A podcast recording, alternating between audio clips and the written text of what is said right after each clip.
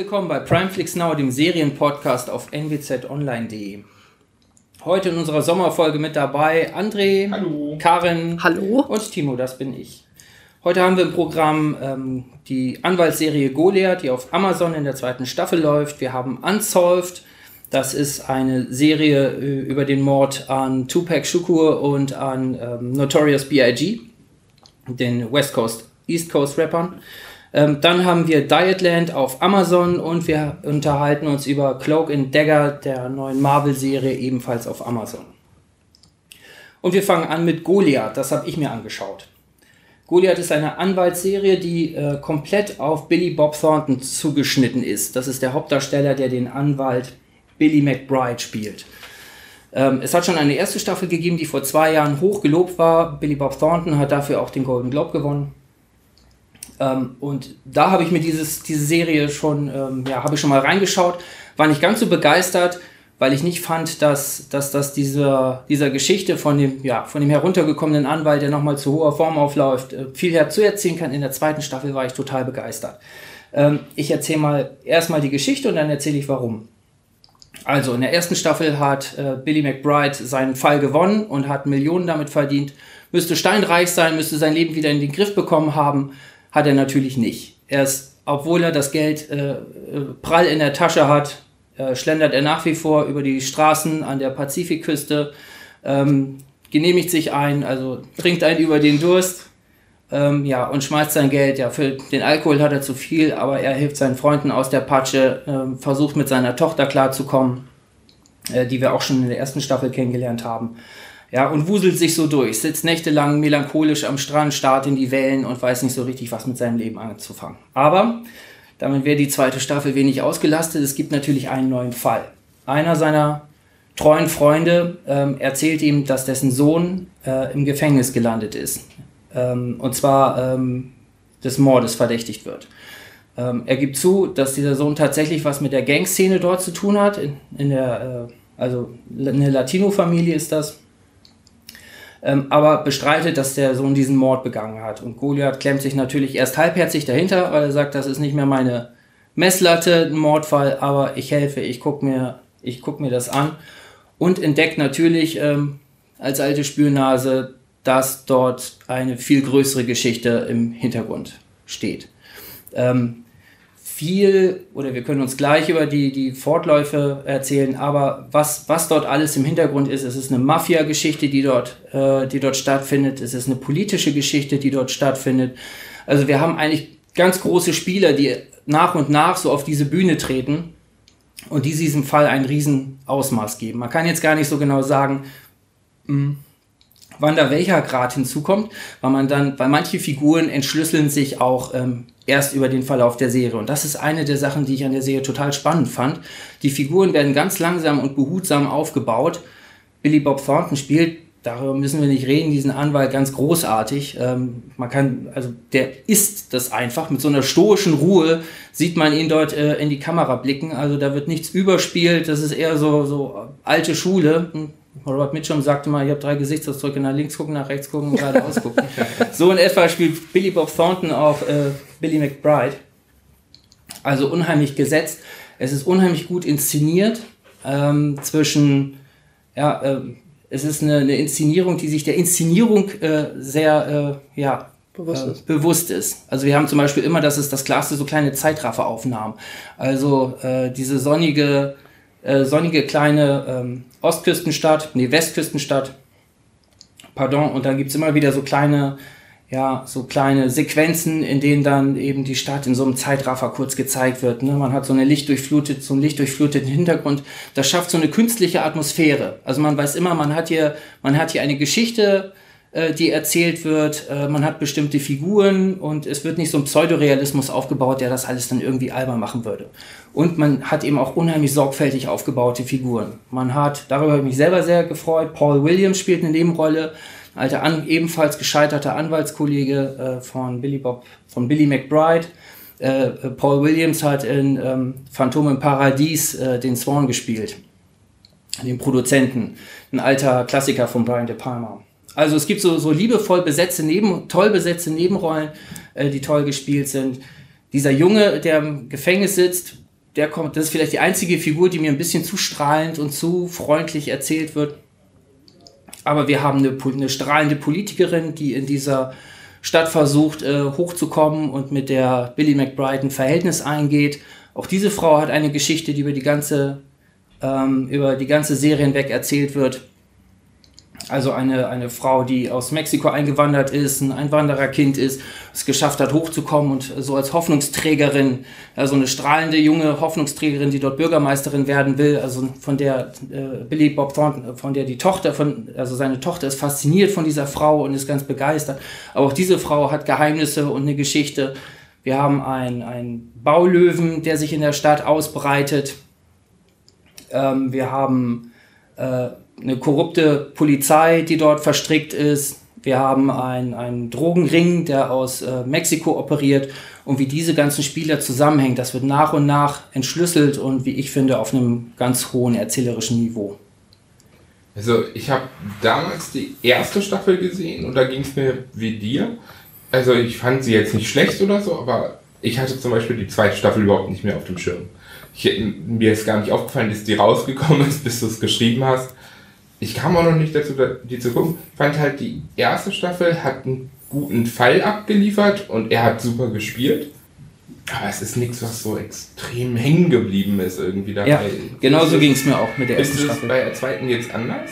Also oh, lohnt es sich vielleicht sogar, die zu sehen, ohne die erste Ich wollte gerade fragen, kann man die auch ohne die erste sehen? Finde ich schon. Das Einzige, was man wissen muss, und das erfährt man eigentlich gleich am Anfang, er hat gewonnen und er hat Geld. Das ist eigentlich anders. Ähm, aber das spielt eigentlich auch für die weitere Geschichte keine Rolle. Ist, was ein bisschen ähnlich ist, was anknüpft, ist, er holt sein Team aus der ersten Staffel wieder zusammen. Also eine Anwaltsgehilfin und eine andere Anwältin, die ihm hilft. Ähm, das ist auch so ein bisschen, auch das kennt man aus diesen ganzen Filmen, die diese Anwaltsgeschichten ähm, haben, dass es da immer so ein, so ein charismatisches Team gibt. Wie bei äh, ähm, ähm, Aaron Brockovich zum ja. Beispiel. Davon hat das auch manchmal so ein bisschen was. Ne? So die Idealisten, die sich zusammenraufen und durch Mühe dann eben äh, das große Unrecht aufdecken. Auch so von den Farben her hat das so ein bisschen, bisschen was und von, von der Tonlage her von so einem Film. Aber damit kommt man auch super klar, ohne die erste Staffel gesehen zu haben. Ich finde, man braucht wissen, das nicht. Weil ich weiß nicht, also ich würde mir die erste jetzt nicht nochmal angucken nein, und das nein, Ganze nein. irgendwie auch so. Sie ist zwar, wie gesagt, nicht schlecht, aber wenn man die zweite einfach auch so sehen kann, ohne die Information nochmal aus der ersten hin vorzukramen, ist das ja schon ganz gut. Wie viele Folgen gibt es? Es gibt acht, meine ich. Ah, 45 Minuten ja. oder so. Hm. Das geht ja sogar noch. Das geht, ja. das kann man sich, das kann man sich eigentlich recht solide anschauen. Und ähm, wir haben oft, das ist noch etwas, was man dazu sagen muss, das kommt alles so nett und so langsam und so harmlos daher. Wir reden manchmal über Serien, ähm, die, die wo wir so, so eine ganz, wo wir eine hohe Gewalt haben und wo wir sagen, na, ist das Tarantino, worüber haben wir neulich gesprochen? Happy. Ähm, happy. ne? Wo wir so, so eine riesige Trash-Gewalt haben, uns gefragt haben, na, für wen ist das mhm. noch was? Ähm, Goliath kommt so ganz sachte daher und sonnig daher, aber ich fand hier die, die Gewaltszenen, die da sind, fand ich viel stärker und viel übler, als die in, in diesen Serien waren. Also man muss so ein bisschen auch eine, eine, da so ein bisschen Vorsicht geben. Also okay. das ist nicht für jeden was. Vor allen Dingen, weil hier die Figuren sind psychologisch tiefer erzählt. Also auch die, die Bösewichter und da sind ein paar wirkliche Folterknechte dabei. Ähm, die werden so erklärt, dass man mehr versteht, als man will bei, bei den üblen Szenen, die dort stattfinden. Also ich musste hier, weil wir immer dann auch, es kommt immer schnell dieser Tarantino-Vergleich, wenn irgendwo Gewalt äh, stattfindet und, und expressiv eingesetzt wird. Hier musste ich tatsächlich hier und da an Tarantino denken. Jetzt gar nicht wegen der Gewaltszenen, aber wegen dieses ganzen Flows, den man aus Jackie Brown zum Beispiel kennt. Ähm, ne, eher so gesetzte Leute, äh, so ein gesetztes Personal, äh, dass er so in so einem langsamen Tempo so eine Geschichte erzählt, nur dieses, dieses Sonnige, was Jackie Brown hat, dieses Verwinkelte, dieses Entwickeln der Figuren und wie gesagt, diese ganz bewusst äh, gesetzte, ja, dann aber auch künstlich inszenierte Gewalt, die dann dabei ist, also auch stilistisch, stilistisch gut abgefangen ist, ähm, das ist ein riesen, ein ganz hohes Niveau. Und ähm, ich hatte jemand gefragt, endet das genauso positiv, so Happy End-mäßig wie die erste Serie? Da hatte die erste Staffel, hat mich, äh, hat mich Dennis gefragt. Ähm, die endet, diese Staffel endet äh, sehr zwiespältig und böse, kann man sagen. Also kann man betrachten, ob das jetzt für einen ein Happy End ist oder nicht. Bitte? Ähm, Kann man dann betrachten, ob man das selber als, als Happy End Hm. betrachtet oder nicht. Nee, Sag nicht zu viel. Ich sag, ich sag nicht zu viel, ich sag nicht zu viel. Aber ne, weil die Serie kommt so harmlos rüber. Auch wenn man anfängt, die ersten zwei Folgen, die ich gesehen habe, da dachte ich auch, na, lässt sich so ganz nett weggucken, aber auch da hätte ich die noch für harmlos und nett gehalten und muss man nicht sehen. Erst so, wenn sich die Figuren, die Hintergründe entschlüsseln allmählich, manche auch Hintergrundgeschichten der Figuren werden eingewoben, auch ganz kunstvoll, zum Beispiel von dieser Politikerin äh, mit so einem kleinen Comic, also so ein, so ein Strichmännchen-Comic mehr oder weniger.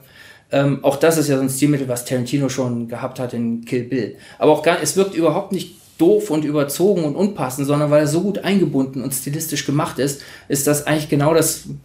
So fängt eine Folge an und man denkt sich, ah, ich weiß jetzt mehr, ich verstehe die Figur besser. Es ist ein völlig abstraktes Mittel, aber es passt genau in diese Serie. Also es ist total spannend. Die setzen mal wieder so, so kleine Glanzlichter, auch stilistisch, die, die, die mir unheimlich Spaß gemacht haben. Also auch vor allen Dingen für, für ähm, Film-Nerds eindeutig was, Ja. die auf sowas stehen. Jackie Brown wird übrigens auch in der Musik zitiert, meine ich. Also, ähm, also äh, ja, wer, wer viel gesehen hat, findet da was, aber ich glaube auch jemand, der einfach nur so sich eine Serie anschaut, der äh, wird gut mitgenommen von diesen Figuren und von dieser langsamen und stark entwickelten Geschichte, die dort erzählt Ist dann wahrscheinlich auch ab 18, oder?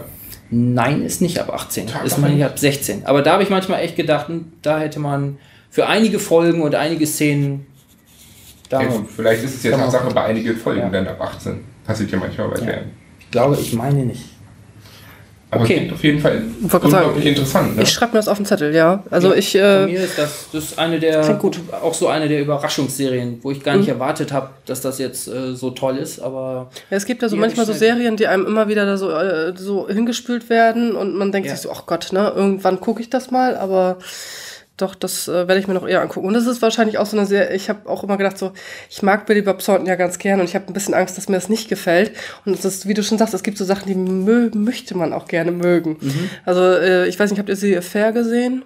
Ich wollte es mögen, aber ich Mhm. mag es nicht. Und das ist, habe ich so ein bisschen auch Angst, dass wenn man das sehr mögen will, dann äh, wird man noch ein bisschen enttäuscht. Aber das steht auf dem also Zettel. ich glaube, es ist wenig da, was man jetzt nicht mögen kann. Das einzige, man kann vielleicht, wenn man jetzt mehr Action erwartet und was knalligeres noch erwartet, dann kann sein, dass man dann irgendwann sagt, ja, muss ich mir nicht angucken. So ging es uns ja auch mit der ersten Staffel. Ja. Aber ähm, ich, ich sehe da nichts, was jetzt irgendwie doof oder schlecht finde, Geheimtipp bei einer, also. Bei einer Anwaltsserie großartig Action zu erwarten, ist natürlich auch immer wieder so eine Sache. Ja. Es muss ja auch irgendwie passen. ja, ja, klar. Ja.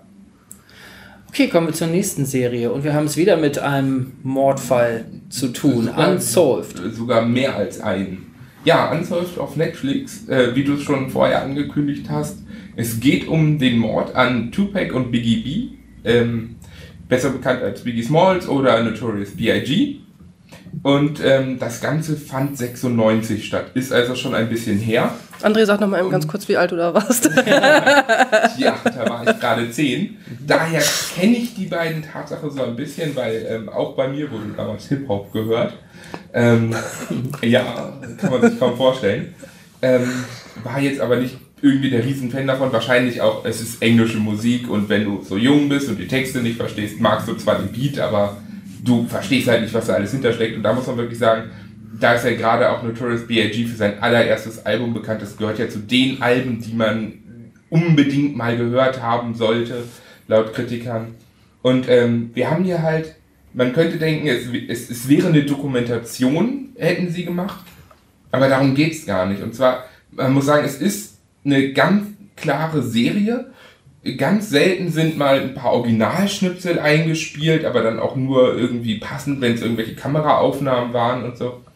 Und äh, das Ganze basiert auf ähm, dem Buch von Greg Keating. Der war der leitende Detective der Einheit, die das Ganze später auflösen sollte, nachdem es beim ersten Mal schon nicht geklappt hat.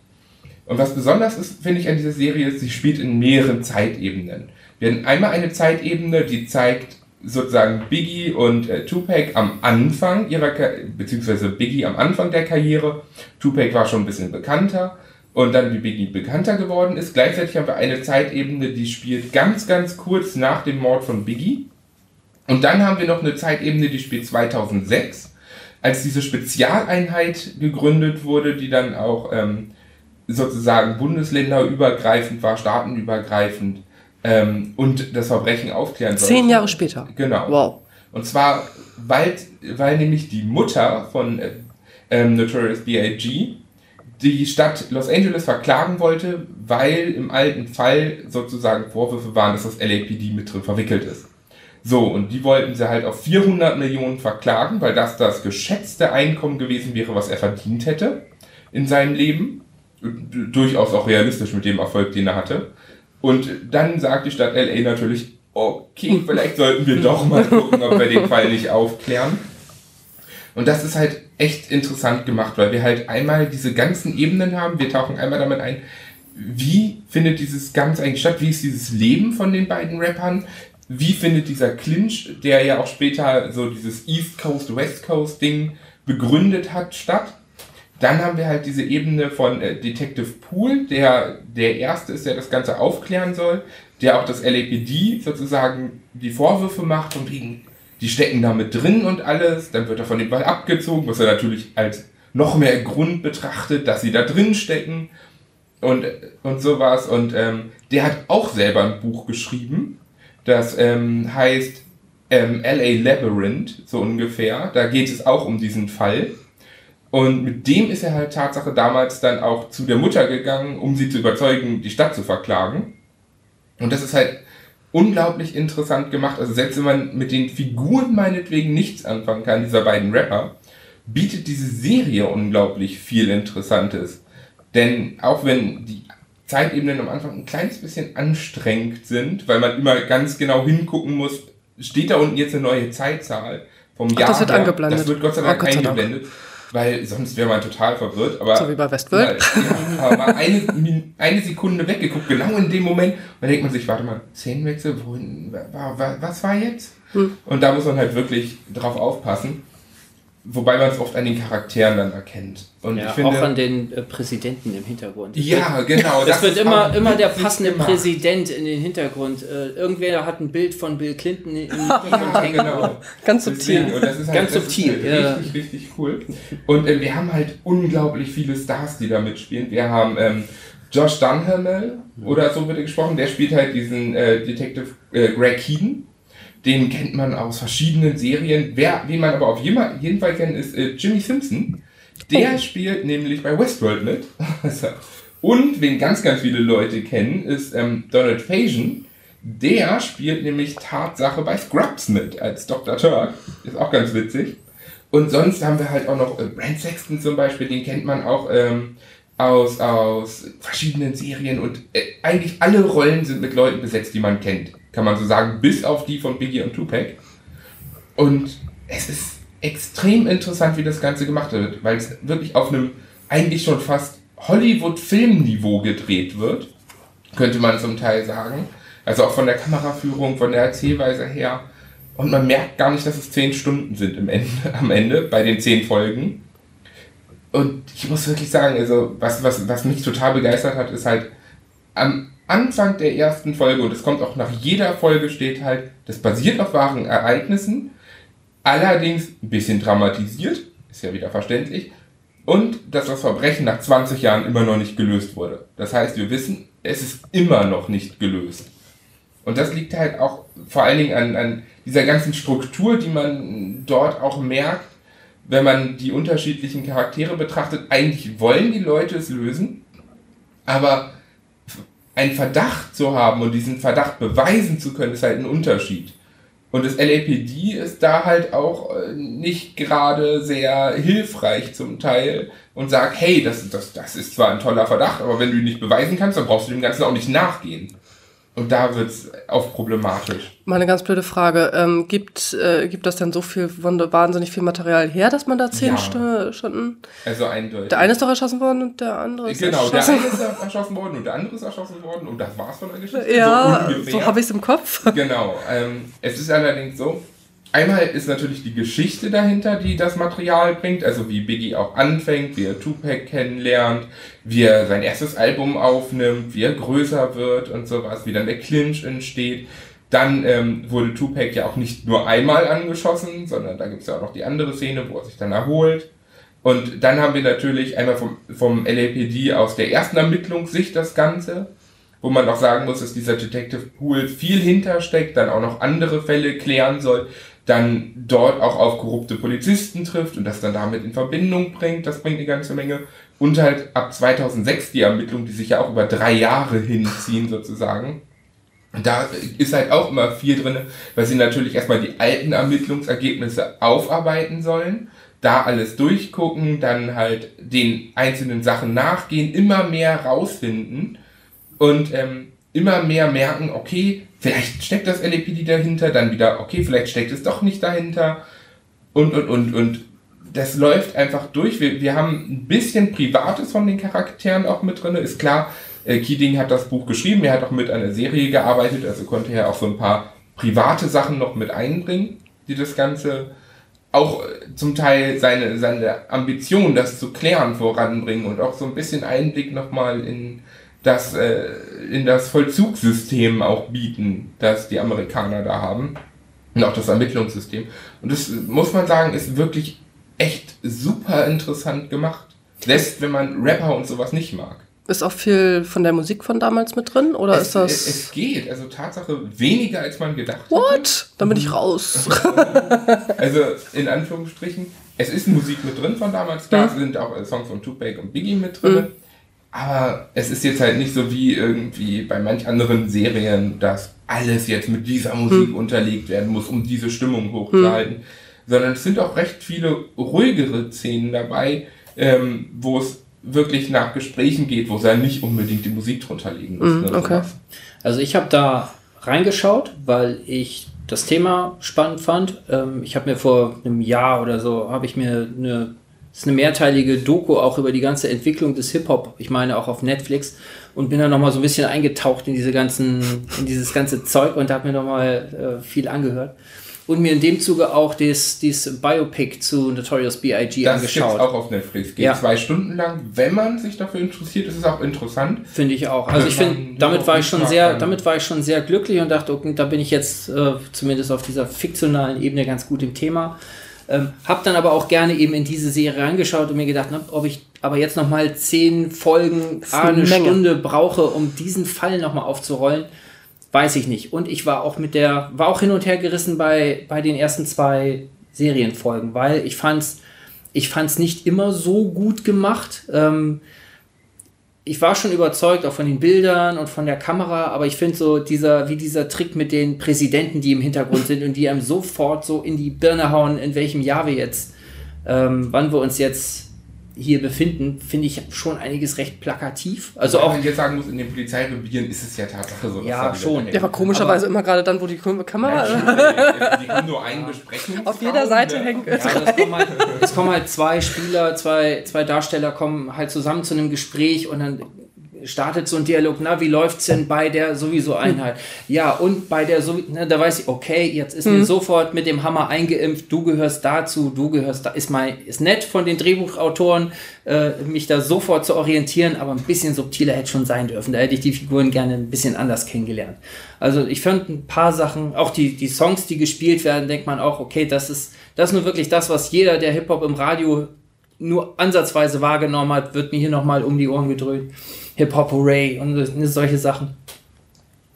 Ähm, das war mir manchmal ein bisschen zu plakativ. Da habe ich gedacht, na, ob mir die Serie so viel mitgibt. Und ich fand auch diese, aber das hast du selber schon gesagt, ähm, diese Sprünge zwischen den Zeitebenen habe ich mir auch zuerst gedacht, muss das sein? Muss ich das haben? Macht mir das nicht einfach alles nur künstlich kompliziert? Ähm, wenn du sagst, das lohnt sich dann über die Distanz. Über die Folgen wird es halt besser und okay. wenn man sich erstmal dran gewöhnt hat, mhm. ist es halt auch nochmal eine andere. Also am Anfang fand ich es unglaublich anstrengend, total verwirrend und dachte so, hätte, muss das wirklich sein? Braucht man das? Wenn man dann aber ähm, die Story voranschreitend hat und dann immer mehr da drin eintaucht, dann merkt man, okay, es macht Tatsache Sinn, mhm. das so zu machen. Also die haben sich da was gedacht dahinter und haben das durchgezogen und es wird wirklich unglaublich interessant dann später auch dadurch, mhm. weil wir halt auch die Szene haben, wenn Poole aussteigt aus dem LAPD, weil er halt dort nicht mehr arbeiten soll, wegen diesen ganzen Sachen, die er gemacht hat. Mhm. Und gleichzeitig haben wir dann aber die ähm, Szene, so ungefähr, wo in der Neuzeit sozusagen sie dann anfangen mit diesen Sachen, die Pool zu der Zeit auch gemacht hat. Und sie dürfen ja eigentlich nicht mit ihm sprechen, weil sie sollen komplett unvoreingenommen daran gehen. Und das macht es dann auch nochmal interessanter, auch diese Entwicklungen zu betrachten. Und auch wenn die dann nochmal aufeinandertreffen, weil irgendwann treffen natürlich Pool und die aufeinander. Und er kommt wieder mit seinen Theorien und als sie ihm dann nicht sofort zustimmen, sagt er natürlich, so von wegen, ja, Verschwörung, LAPD, ihr wollt das ja nur nicht aufklären, keiner glaubt mir und so. Das ist halt echt interessant gemacht. Und was, was man halt noch dazu sagen muss, ist, ähm, sie waren halt auf der richtigen Fährte, so ungefähr schon irgendwann. Und ganz, ganz am Ende der Serie kommen halt auch nochmal die Originalleute, was sie denn inzwischen machen. Also wer ist meinetwegen verstorben, wer sitzt im Knast und sowas. Und da kommt nochmal eine ganz witzige Szene, denn, und das werde ich nicht verraten, die Leute sollen sich den Abspann angucken, ähm, jemand hat den Mord Tatsache noch gestanden. Ganz, ganz spät allerdings, erst 2018 nämlich. Oh. Dieses Jahr erst wurde der Mord gestanden. Also ja. reicht es, wenn ich die letzte Minute von, von den zehn Folgen gucke? Nein, gut, dann, dann, weißt du, dann weißt du, wer es an Es war, aber warum nicht und so. Wobei, ja, okay. Man weiß halt auch nicht wirklich, warum hat er das gestanden? War er es mhm. wirklich? Und alles mögliche, der hat das nämlich auch im, ähm, im Sinne einer Dokumentation über sich gestanden. Also kann das natürlich auch einfach nur mhm. wieder ein Aufreißer sein. Denn Tatsache steckt in dem Fall viel, viel mehr, als man bedenken würde. Und man kann die, äh, die, die unterschiedlichen Herangehensweisen und Betrachtungsweisen der einzelnen Leute auch nachvollziehen. Und sagen, hey, klar, da könnte was hinterstecken, muss es aber nicht. Aber vielleicht sollte man dem nachgehen, aber vielleicht auch nicht auf die Weise. Und das, das macht es wirklich interessant, vor allen Dingen ähm, weil das Ganze halt auch in dem Moment halt auf diesen in Anführungsstrichen wahren Begebenheiten. Mhm. Ich habe das Buch nicht gelesen, ich war nicht dabei, ich weiß nicht, wie sie es aufgeklärt haben. Ne, denn es wird halt auch Keating vorgeworfen vom LAPD natürlich, das war alles nicht ganz so, wie er es da in diesem Buch schreibt. Genauso wurde das auch Poole vorgeworfen. Der hat halt auch in seinem Buch natürlich vieles über das LAPD geschrieben und die haben gesagt, nein, das war nicht so.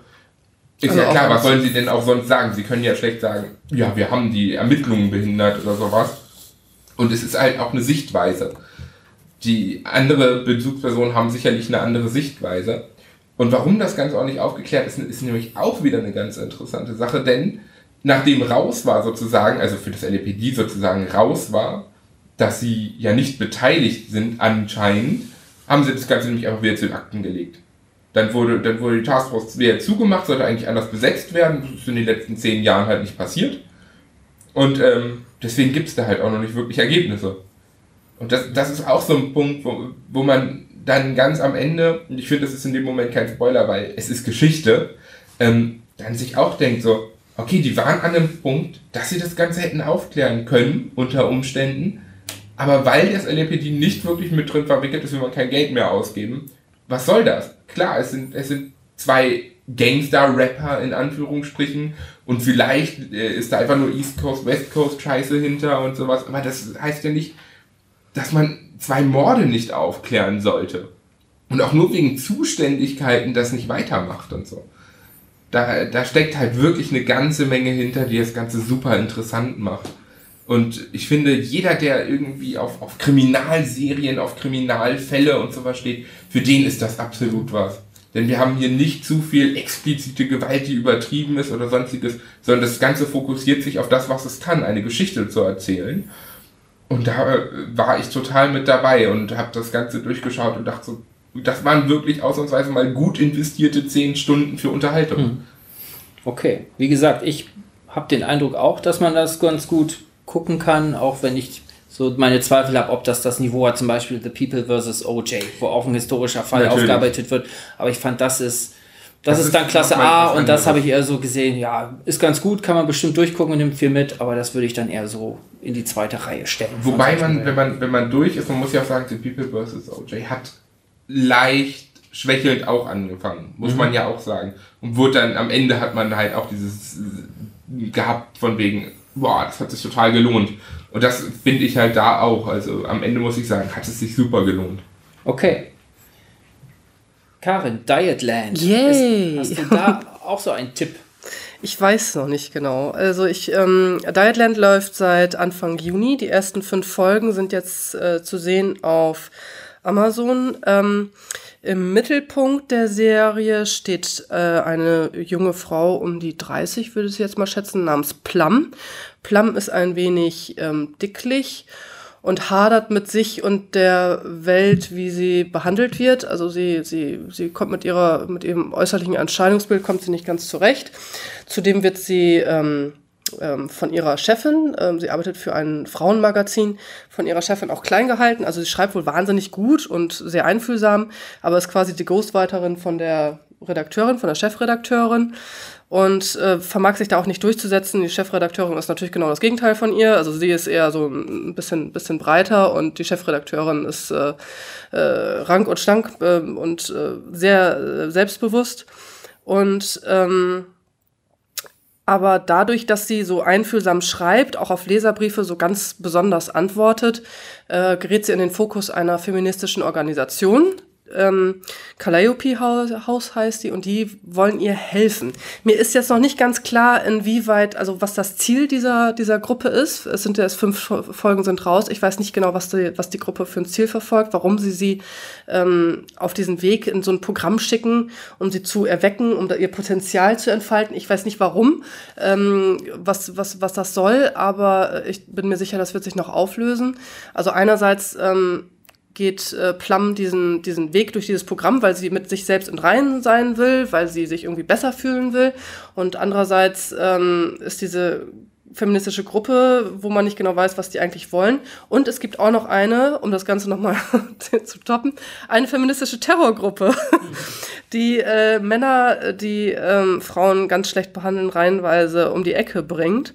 Die äh, Jennifer heißt diese Gruppe, die da auch irgendwie mit drin hängt. Noch ist nicht ganz klar, inwieweit, was Jennifer eigentlich will und wer Jennifer eigentlich ist. Man sieht nur die Taten im Moment und ähm, ja, also dass sie, dass sie sehr wütend sind, die Anhänger dieser Gruppe.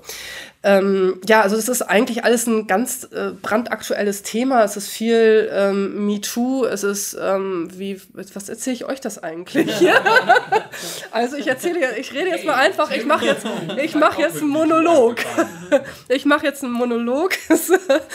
Ähm, also es geht viel darum, wie, wie äh, Frauen jeglichen Alters und jeglicher Figur behandelt werden, von ähm, in Führungspositionen oder auf der Straße nachts im Dunkeln äh, angesprochen werden von irgendwelchen Männern und sich darüber dann auch noch freuen sollen, so ungefähr. Es geht, äh, also das, das, der, der Umgang äh, der Männer oder von einigen Männern mit den Frauen. Und es geht äh, speziell natürlich dann auch noch um, um Frauen, die dem äh, offensichtlichen Schönheitsideal äh, nicht ganz entsprechen, wie da der Umgang mit ist. Dann Frauen, die dem Schönheitsideal entsprechen und die offensichtlich alles zu haben scheinen, wie die wiederum mit den Frauen umgehen, die nicht so aussehen wie sie.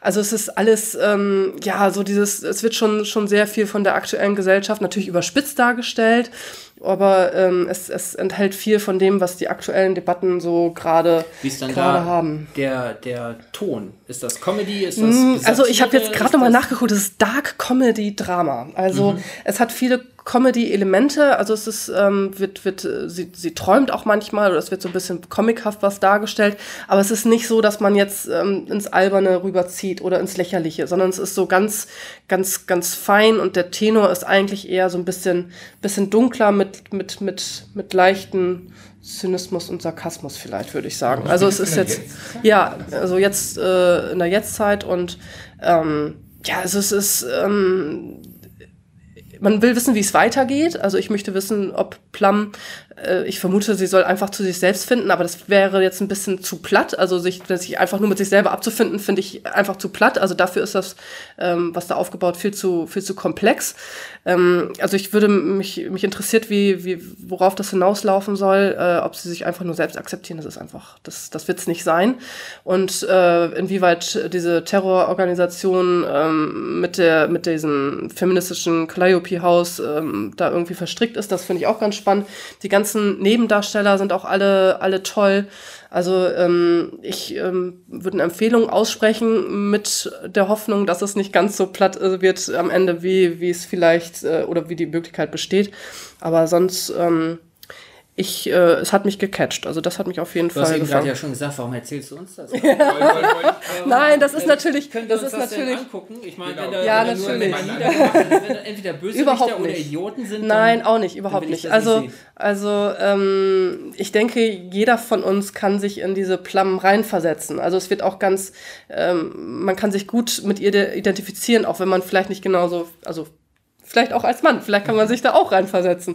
Aber man, man, man, man fühlt mit ihr und äh, man fühlt sich dann, man versteht nicht, warum, warum sie ungerecht behandelt wird. Also sie kann gut schreiben und sie soll tatsächlich auch, jetzt mal so als Beispiel, sie soll tatsächlich auch über eine äh, Modelinie, die extra äh, für, für fülligere Frauen äh, äh, entwickelt wurde, darüber soll sie dann schreiben, sie soll einen Artikel darüber schreiben, aber sie soll sich die Moden, Modenschau im Internet mit Livestream angucken. Vor Ort wäre dann die dünne, schlanke, hübsche äh, Kollegin.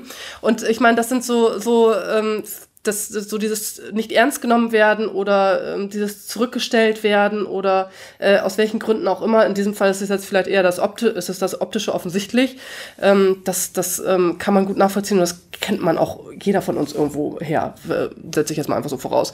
Und ähm, ja, also das, äh, man kann sich da äh, gut reinversetzen und man will natürlich auch gerne wissen, inwieweit jetzt diese, dieses eigentlich dieses, diese Organisation, die Positives möchte, also Plum ändern oder auch ähm, Frauen an sich positiv bestärken will, inwieweit die jetzt mit diesem, dieser Terrororganisation zusammenhängt. Also wo da die Verbindungen sind. Es gibt auch einen Polizist, der versucht das alles so ein bisschen, ist schon so ein bisschen auf der richtigen Fährte und ähm, benutzt Plum so ein bisschen, was mich jetzt auch äh, ja nochmal so, auch wenn das rauskommt, dass, dass sie weiß, äh, dass wenn sie rausfindet, dass er eigentlich sie benutzt, das wäre das nochmal wieder so ein, so ein Dämpfer, weil sie gerade anfängt zu glauben, dass, dass der sie doch vielleicht mag. Also das ist so, aber es ist halt nicht albern. Es ist nicht albern, es ist nicht überspitzt romantisch, sondern es ist alles ganz nüchtern, ganz, ganz neutral, eher ein bisschen, bisschen dunkler vom Tenor und von der Stimmung her. Also, Also es ist nicht ist, hässliche Endline-Prinzip, was man vom hoffe von nicht. RTL 2 kannte. Nein, So. ich hoffe nicht. Also sie, sie wünscht sich natürlich, sie wünscht sich eine Magenverkleinerung, sie wünscht sich irgendwie Fettabsaugung. Ich weiß nicht, was sie da alles auf dem Plan hat. Aber, ähm, und sie weiß auch im Inneren, glaube ich, selber, dass das nicht so die, der beste, die beste Idee ist, äh, dass ihr Leben nicht losgeht, wenn sie auf einmal ähm, ja, 40 Kilo weniger wiegt oder 30. Das wird nicht viel an ihr ändern. Und ähm, ja, also sie hadert mit sich selber und ich hoffe, dass sie da einen guten Weg geht, ohne jetzt diesen vom hässlichen Entlein zum schönen Schwan. Das wäre jetzt ein bisschen blöd, ne? Also das wäre blöd und die andere Sache wäre natürlich blöd, dass das alles einfach wieder dicht gerollt. ja, das wäre doof. Das wäre einfach doof. Und ich möchte auch nicht, dass sie, ähm, dass sie sich, äh, ach guck an, ja, du musst nur das und das lernen und du machst nur, musst diesen Prozess der Entwicklung, die Entwicklung durchgehen und plötzlich liebst du dich selber. Das wäre auch ein bisschen zu platt. Also ich möchte eigentlich irgendwie, ich weiß nicht, worauf es hinausläuft, aber ich hoffe, die haben da noch einen ganz tollen Twist. Aber das wird auch nicht zu Dark Comedy Drama passen eigentlich. Nee, eben, deswegen. Also ich, ich bin, bin ganz gespannt, wie es jetzt am, wie es jetzt ist. Also äh, Hm, eigentlich es hat viel, ja viel nur- Potenzial. Ja. Ich ja nur eine ich neue- bin noch nicht drauf gekommen. Sag's nicht, ich bin noch nicht drauf gekommen, was die Lösung sein könnte. Eine zweite Staffel. Also, Ja, ja. Oder man, das, ja. Man, ja. man ist ja noch mitten drin in dieser ganzen Debatte. Mhm. Also es gibt ja noch, man weiß ja noch gar nicht. Ja, es werden auch viele Themen aufgerissen. Also ich glaube, da steckt, viel Potenzial drin. Da Wenn, wirst du recht das haben, ja. erscheint, würdest du sagen, man sollte erwarten, bis die erste durch ist oder denkst du, man sollte jetzt einsteigen? Ich weiß nicht. Also es sind jetzt fünf Folgen raus. Also bis die nächste Folge dann nächste Woche Dienstag, glaube ich, äh, erscheint. Ähm, es sind insgesamt zehn Folgen. Ach, das- Ein bisschen, ein bisschen hat man noch zu gucken, ne? Aber ich ähm, würde es auf jeden Fall empfehlen, ähm, die ersten ein, zwei Folgen anzugucken, ob das was für einen ist. Und ähm, ja, wenn man wissen möchte, einfach wie es wie es wie es weitergeht, wenn einem diesen, dieses gefällt, so wer ist jetzt eigentlich wie und wie hängt das zusammen, dann soll man auf jeden Fall dra- dranbleiben. Weil man merkt, okay, Feminismus in der Form, wie es da dargestellt wird, oder natürlich ist es ein bisschen zu überspitzt, ne? Also, aber ähm, ja, eher dunkel halt, ne? Aber Okay. trotzdem, also es trifft den Ton doch ganz gut. Klingt aber spannend. Ist auf Amazon, wie lang sind die Folgen? Äh, etwa 45 Minuten. Also typische Serie. Ja, 45, fünf- ja, so um den Dreh. Okay, also noch ein Tipp. Der dritte Tipp heute. Ja, der dritte. Mal gucken, ob das Ja, normalerweise haben wir eigentlich immer eine Wuttirade mit dabei, eine geschlossene. Oh.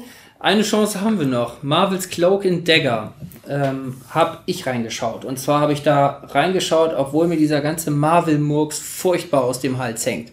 Eigentlich kann ich diesen ganzen Kram gar nicht mehr sehen, diese ganze Franchisierung. Äh Ach ehrlich, Lukas, ich weiß doch jetzt raus. Oje, oje.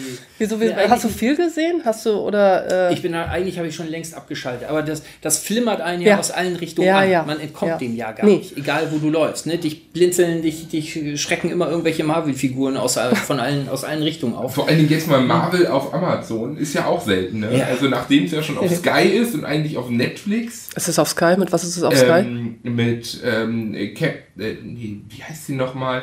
Auf jeden Fall die weibliche Figur, die sonst in den Avengers-Filmen mitspielt. Okay.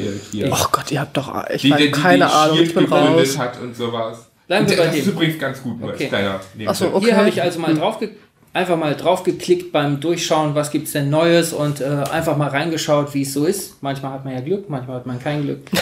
ähm, hier bin ich tatsächlich dran geblieben. Ähm, das ist eine, also die Serie ist auf zehn Teile angelegt. Die wird äh, seit Anfang Juni einmal wöchentlich gibt es eine neue Folge.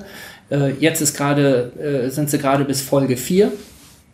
Ähm, die Geschichte, ja, wir haben hier eigentlich eine klassische Teenie-Geschichte. Ähm, es geht um ja, zwei Jugendliche, Tandy und Tyrone. Äh, Tandy ist, äh, äh, steht für Dagger, ähm, also dahinter verbirgt sich dann die Heldenfigur äh, der Dagger, also Dolch, und äh, Tyrone, ähm, hinter dem, äh, also der steht für Cloak, das ist, dahin, dahin entwickelt diese Figur sich. Ja, ich hatte das vorhin schon mit Mantel und Degen übersetzt, Ja. aber es ist dann eben eher wohl eher Dolch und, und Umhang. Und in diesen ersten Folgen ja, können wir noch überhaupt nicht von irgendeinem Superheld, von einer Superheldengeschichte sprechen, weil es eigentlich nur Teenies mit seltsamen Kräften sind. Auch das ist ja nicht neu, dass man diese Heldenentwicklung mit den Entwicklungen eines Teenagers überblendet und äh, ja plötzlich neue Funktionen am Körper. Das ist ja, Small ja, ja, das ist ja, das ist, das ist nur nicht neu, aber es wird unheimlich langsam erzählt, es wird komplex erzählt. Ähm, und ich finde auch, äh, also sogar mich, obwohl ich immer, man weiß immer, man merkt immer, okay, ich bin hier nicht die Zielgruppe und ähm, wenn ich jetzt ohne Filter gucken würde, wäre es mir ein bisschen kitschig, aber ich glaube, dass das schön, dass das, dass das wirklich gut gemacht ist. Konkret zur Geschichte. Es beginnt eigentlich damit, dass ähm, es beginnt mit da mit ähm, Tandy, die als Kind, als Mädchen äh, beim Ballett war, von ihrem Papa abgeholt wird, der zu spät kommt, weil er gerade Druck in der Firma hat. Und während sie über eine Brücke fahren, stürzt eine Ölplattform ein. Äh, so, so, ein- so eine Bohrplattform. Der Vater, das merkt man an Gesprächen am Telefon, hängt da irgendwie mit dran. Man weiß aber noch er- erst noch nicht so genau wie und warum. Das Auto geht über die Brücke, also der Vater sieht das, äh, hat gleichzeitig das Telefon an, kommt durcheinander, ähm, gerät in einen Unfall, gerät auf die Gegenfahrbahn. Ähm, das Auto stürzt ins Wasser und ähm, gleichzeitig, parallel werden diese Geschichten dieser beiden Figuren erzählt, ähm, erfahren wir die Kindheitsgeschichte von Tyrone, äh, der eigentlich aus einer guten Familie kommt, aber ein schwarzer Junge ist und deshalb ähm, mit, ja, auch dort mit, mit, äh, ja, mit Vorurteilen zu kämpfen hat, sagen wir mal.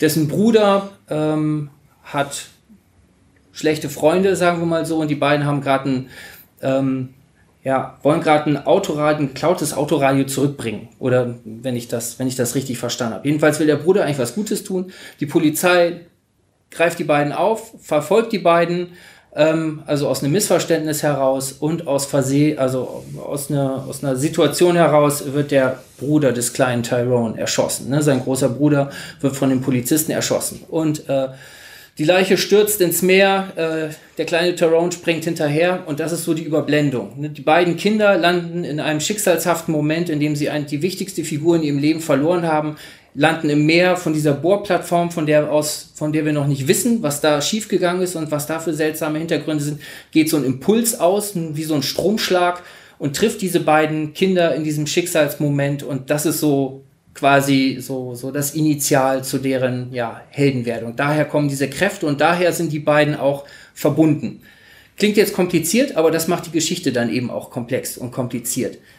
Ähm, dann haben wir einen Sprung und wir sehen die beiden einige Jahre später im Teenie-Alter.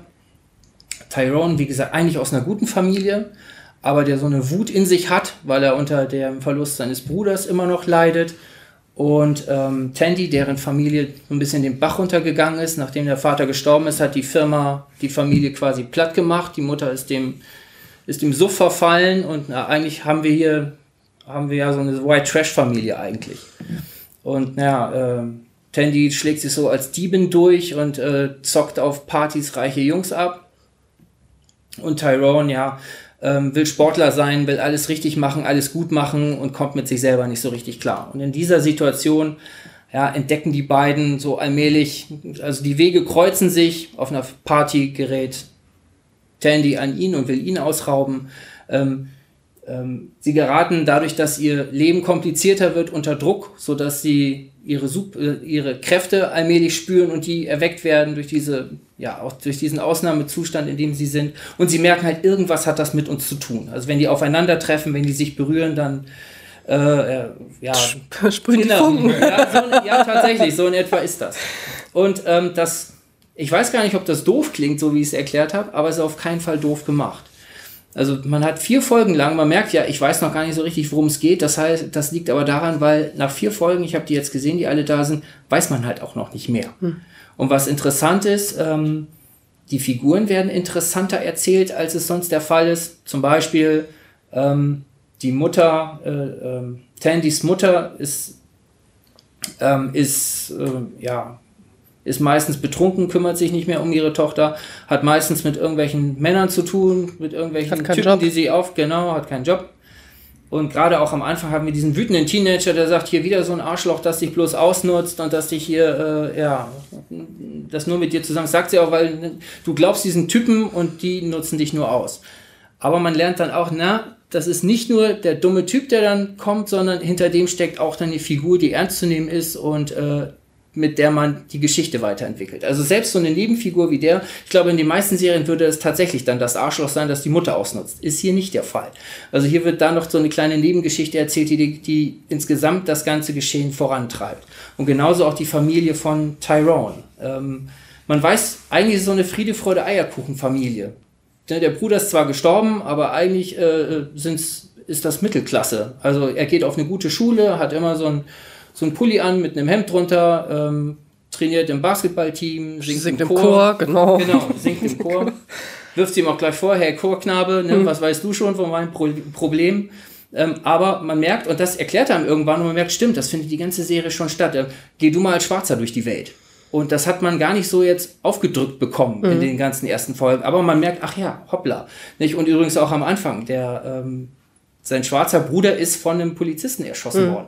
Das ist zwar auch nicht so platt, dass es jetzt der fiese Polizist ist, der nun äh, den Jungen abgeknallt hat. Aber wir wissen ja, dass solche Sachen passieren und äh, auch hier ist es eben so dieser versteckte Rassismus. Ne? Man ist den einfach hinterhergerannt aus einem Verdacht heraus und äh, ja, dann ist das das Ergebnis. Also es sind ganz viele intelligente Sachen drin. Und es ist halt auch nett, teeny-mäßig erzählt. Musik spielt eine große Rolle. Also man hat gerade am Anfang viel melancholische Musik, aber auch viel so Party-Tanzmusik, je nachdem, wo sie gerade sind. Man hat so parallel Montagen, wo sie beide dann nach den Partys oder wo auch immer sie gewesen sind, allein in ihrem Zimmer hocken, sich einen Kopfhörer aufsetzen und äh, sich ins Bett setzen und Musik hören und dann hat man das laut äh, als, als Zuschauer.